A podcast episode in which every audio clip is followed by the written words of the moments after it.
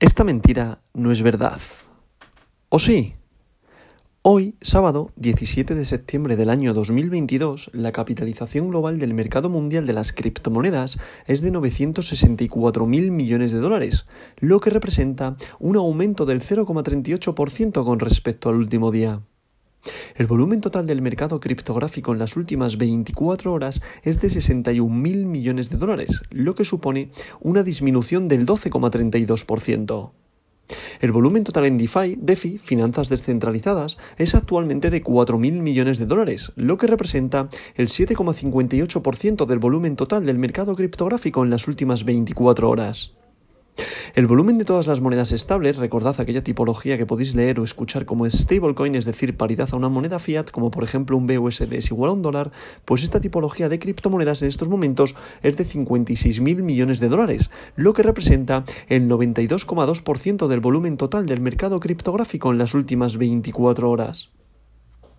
Por otro lado, si hablamos de la dominancia del, mercado, el dominio de Bitcoin es actualmente del 39,50%, lo que representa un aumento del 0,09% con respecto al último día.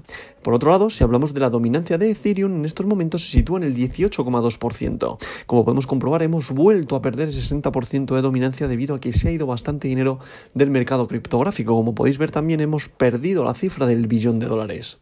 Dicho todo esto, vamos a comprobar cómo está la situación del mercado hoy sábado con este top 10 del mercado de las criptomonedas, que en posición número 1 continúa Bitcoin, BTC, el rey de las criptomonedas, la criptomoneda de oro, con un valor unitario por moneda en estos momentos de 19.893,01 dólares, lo que representa una subida respecto al día de ayer de un 0,68%. En posición número 2 se sitúa Ethereum con su criptomoneda Ether, la criptomoneda de plata, con un valor unitario por moneda de 1.432,26 dólares, lo que representa una caída respecto al día de ayer de un 2,03%.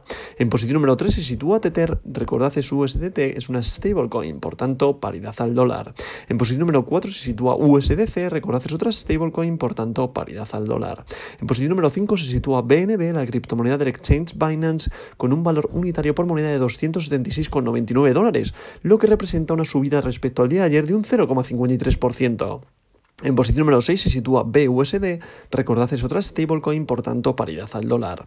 En posición número 7 se sitúa XRP, que es Ripple, con un valor unitario por moneda de 0,35 dólares, lo que representa una subida respecto al día de ayer de un 6,83%. La verdad que Ripple se está comportando bastante bien después de la caída.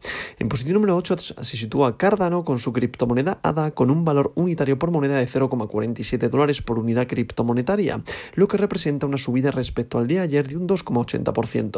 En posición número 9 se sitúa Solana con su criptomoneda Sol con un valor unitario por moneda de 32,93 dólares, lo que representa una subida respecto al día de ayer de un 0,79%. Y para cerrar este top 10 de hoy, en la posición número 10 tenemos a Dogecoin, el perrito, la meme coin, con un valor unitario por moneda en estos momentos de 0,07 dólares por unidad criptomonetaria, lo que representa una subida respecto al día de ayer de un 1,70%.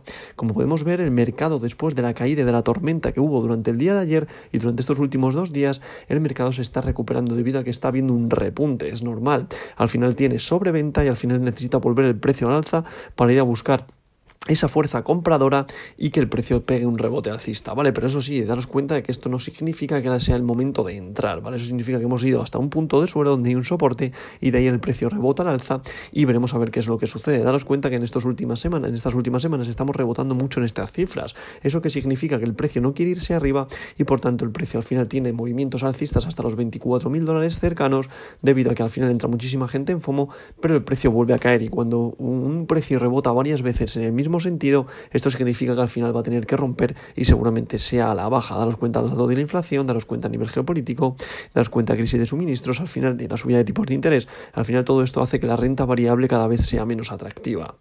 Y dicho todo esto, podemos encontrarnos a Polkadot. Daros cuenta que Dogecoin le quitó la posición a Polkadot, pues ahora Polkadot está en posición número 11, Polygon en posición número 12, DAI en posición número 13, Sibita Inu en posición número 14, Tron en posición número 15, Avalanche posición número 16, WTC posición número 17, Cosmos, posición número 18, que está teniendo una barbaridad de subida de un 12% durante el día de hoy. La verdad que es donde están ahora mismo los traders invirtiendo y muchísimo cuidado con esta cripto que puede meterse en el top 10.